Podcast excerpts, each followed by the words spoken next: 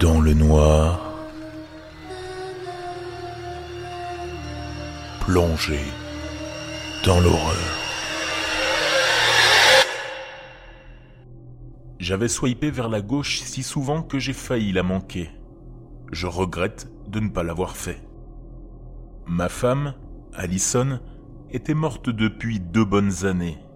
Pourtant, elle était là, sur Tinder, me souriant, sur une photo que je n'avais jamais vue, paraissant plus âgée que lors de son décès. Tout l'air a quitté la pièce. J'ai parcouru le reste de son profil. Il n'y avait pas de description, mais trois autres photos de ma défunte épouse que je n'avais jamais vues auparavant, dont une avec la statue de la liberté derrière elle. Pourtant, je savais qu'elle n'était jamais allée à New York, du moins à ma connaissance. Le profil avait le bon nom, le même que si ma femme avait juste continué à vivre après juillet 2020. Mais sa localisation était à seulement un kilomètre. J'ai glissé vers la droite et j'ai respiré pour la première fois en presque deux minutes. J'ai eu du mal à dormir pendant les 48 heures suivantes. Je n'ai pas obtenu de match directement. J'étais prêt à envoyer un message à Tinder pour leur dire que quelqu'un se faisait passer pour ma défunte épouse bien-aimée, que quelqu'un faisait une sorte de Photoshop magique pour la mettre sur des photos qui n'avaient jamais existé.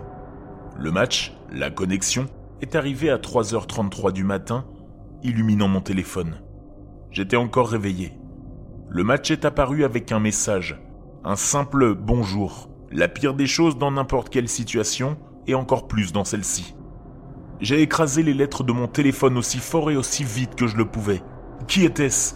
Pourquoi faites-vous cela? Et où avez-vous eu ces photos de ma femme? Elle est morte d'un cancer du col de l'utérus il y a deux ans, espèce de monstre. J'ai dû attendre 24 heures de plus avant d'avoir une réponse.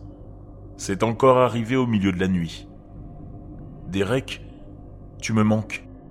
Je suis désolé pour ce qui s'est passé. C'est tout? Désolé pour ce qui s'est passé?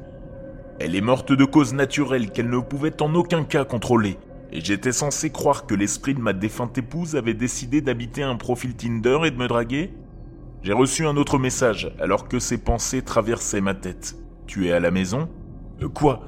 C'est quoi ce bordel? J'ai eu une autre réponse avant d'avoir pu former la mienne. Je suis dehors.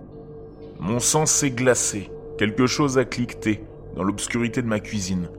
Puis j'ai bondi et j'ai réalisé que c'était juste de la glace qui tombait dans la machine à glaçons du congélateur. Un autre message. Putain de merde.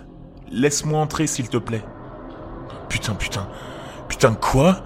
Quelqu'un devait se foutre de moi. Mais qui serait aussi incroyablement cruel et diabolique? Il y avait peut-être quelques personnes qui ne m'aimaient pas au travail, mais personne n'irait aussi loin. Un autre message. Pas grave.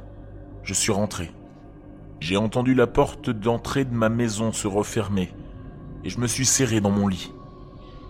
J'ai commencé à répondre. Pourquoi? Je suis un idiot, je sais pas. J'ai reçu une nouvelle notification avant que je puisse envoyer le mien. Tu es sur Tinder trop tôt, Derry. Le petit nom que seuls nous deux utilisions entre nous. Tous ceux qui pourraient connaître ce surnom ont défilé dans ma tête. Quand j'ai entendu des pas s'approcher de la porte de ma chambre. Puis, les pas se sont arrêtés, juste à côté. J'ai reçu un nouveau message dans ma boîte de réception. Tu étais censé faire mon deuil, pas essayer de baiser des filles de 23 ans sur Tinder. Oh mon dieu, j'ai réalisé immédiatement que c'était la même manière d'écriture d'Alison, celle de ponctuer impeccablement n'importe quel type de message, même si ça n'avait pas d'importance, avec cette pointe de jalousie. J'ai mis du temps à répondre. Alison, je suis désolé. Je t'aime. Tu me manques. J'ai été triste pendant deux ans, mais je devais aller de l'avant. J'ai vomi presque tous les matins pendant presque un an. J'étais une épave. Je ne pouvais pas travailler. Je ne pouvais rien faire. Mais je commence enfin à me reprendre en main. Ma gorge est devenue sèche. Je ne pouvais plus parler. Trop étouffé, tout comme je l'avais été lorsque j'avais essayé de faire l'éloge funèbre d'Alison. Je suis désolé. Putain, tout me fait mal. Chaque jour. Tu es mon seul amour pour toujours. J'ai eu du mal à sortir ces mots. Je ne pouvais rien entendre ou voir, mais je pouvais sentir quelqu'un de l'autre côté de la porte. Puis, cela s'est arrêté. Puis, j'ai entendu des pas s'éloigner. J'ai entendu ma porte se refermer. J'ai vérifié l'application.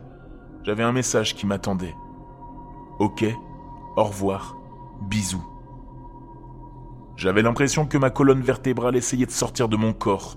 Tout mon être s'est engourdi. Je ne pouvais rien ressentir d'autre qu'une douleur étrange et décousue. C'était elle. J'ai marché jusqu'à la porte d'entrée et j'ai regardé dehors. Il n'y avait aucun signe de vie. Je suis retourné à mon téléphone dans la chambre. Le profil d'Alison avait été supprimé. Je me sentais bien, jusqu'à il y a quelques nuits, après être rentré dans rendez-vous avec une femme de 26 ans rencontrée sur Tinder. Je suis rentré pompette avec quelques verres et une séance de plotage dans ma voiture. J'ai consulté l'application pour voir les photos de la fille dont la langue venait de sortir de ma bouche et j'ai remarqué que j'avais un nouveau like. J'avais pris le compte premium pour pouvoir voir qui c'était. C'était encore Allison, mais avec le même profil. Elle était seulement à un kilomètre. J'ai swipé vers la droite pour voir ce que cela allait me réserver.